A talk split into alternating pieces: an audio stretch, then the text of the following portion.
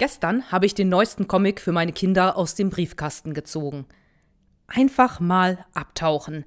Das war der Titel darauf, und ich dachte mir, oh ja, einfach mal abtauchen. Das wäre toll. Unter Wasser sein. Und wenn es nur ein paar Zentimeter unter der Wasseroberfläche ist. Die Welt ist da so anders. Tiere und Pflanzen sehen anders aus. Das Licht ist ein ganz anderes. Irgendwie gedämpft und dann sind da aber doch wieder diese hellen Flecken. Und die Geräusche sind anders.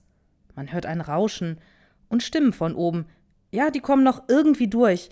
Man hört, dass da etwas ist, aber gleichzeitig ist es so weit weg, gedämpft.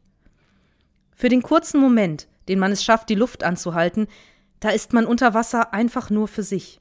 Alles andere rückt in weite Ferne. Einfach mal abtauchen und die Welt hinter sich lassen. Das wünschen sich viele gerade. Die letzten Monate waren für alle anstrengend. Unsere Welt hat sich verändert. Wir haben uns in den vergangenen drei Monaten verändert.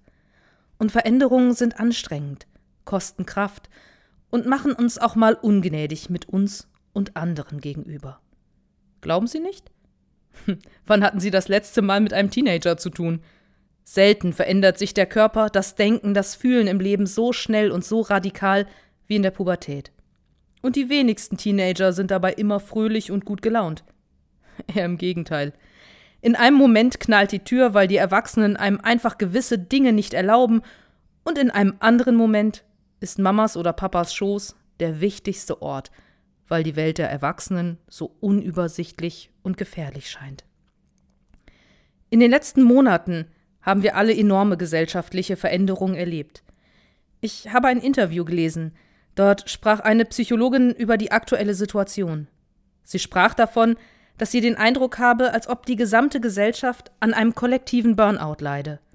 Es scheine ihr, als seien wir alle gerade ausgebrannt, leer, überfordert, verzweifelt auf der Suche, die eigenen Energiereserven wieder aufzufüllen. Aus diesem Grund finde ich es super, dass Reisen wieder in einem gewissen Maß möglich ist auch wenn ich wie viele andere auch die Sorge habe, dass dadurch die Zahl der Corona-Fälle wieder deutlich ansteigen wird.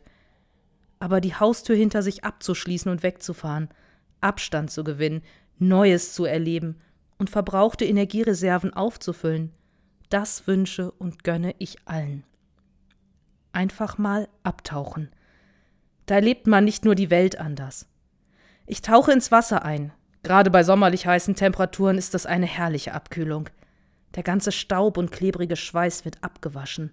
Das Wasser erfrischt, macht einen wacher und klarer im Kopf. So frisch aus dem Wasser aufgetaucht, kommt mir die gesamte Welt auch immer wieder ein wenig frischer, ja neuer vor. So als hätte sich etwas verändert, so dass ich wieder mit mehr Neugier in mein Leben und die Welt schaue. Und ich glaube, so ging es Johannes dem Täufer auch.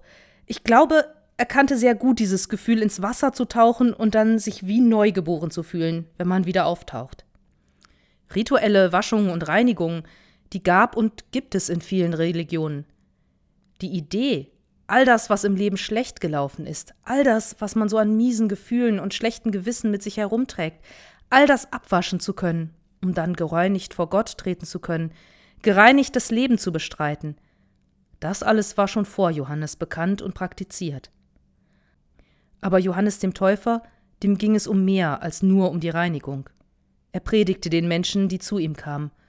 Und in seinen Predigten ging es ihm darum, dass diese Reinigung, diese Taufe, die er an den Menschen durchführte, nicht nur die Reinigung von dem, was einen so belastet darstellen sollte, sondern dass mit der Taufe etwas Altes abgeschüttelt wird und etwas Neues beginnt.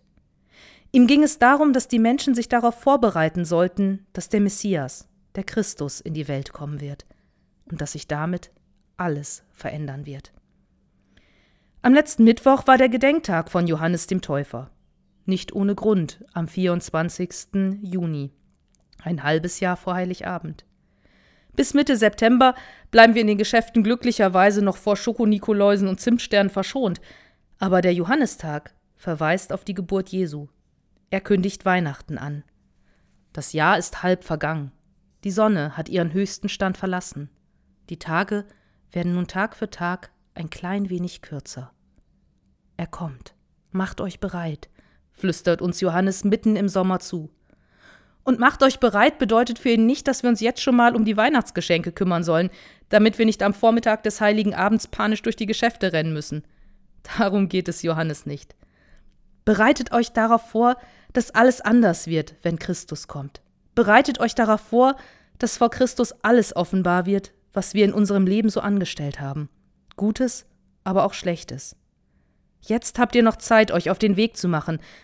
Einfach mal abtauchen, all den Dreck abspülen lassen, in der Stille unter Wasser nachdenken über das, was schiefgelaufen ist im Leben, den Kopf frei bekommen für neue Ideen, wie man vielleicht das ein oder andere gerade rücken oder reparieren kann, auftauchen, um dann neu auf die Welt und die Mitmenschen zu schauen, auf Christus zu schauen, auf ihn zu warten, ihn zu erwarten.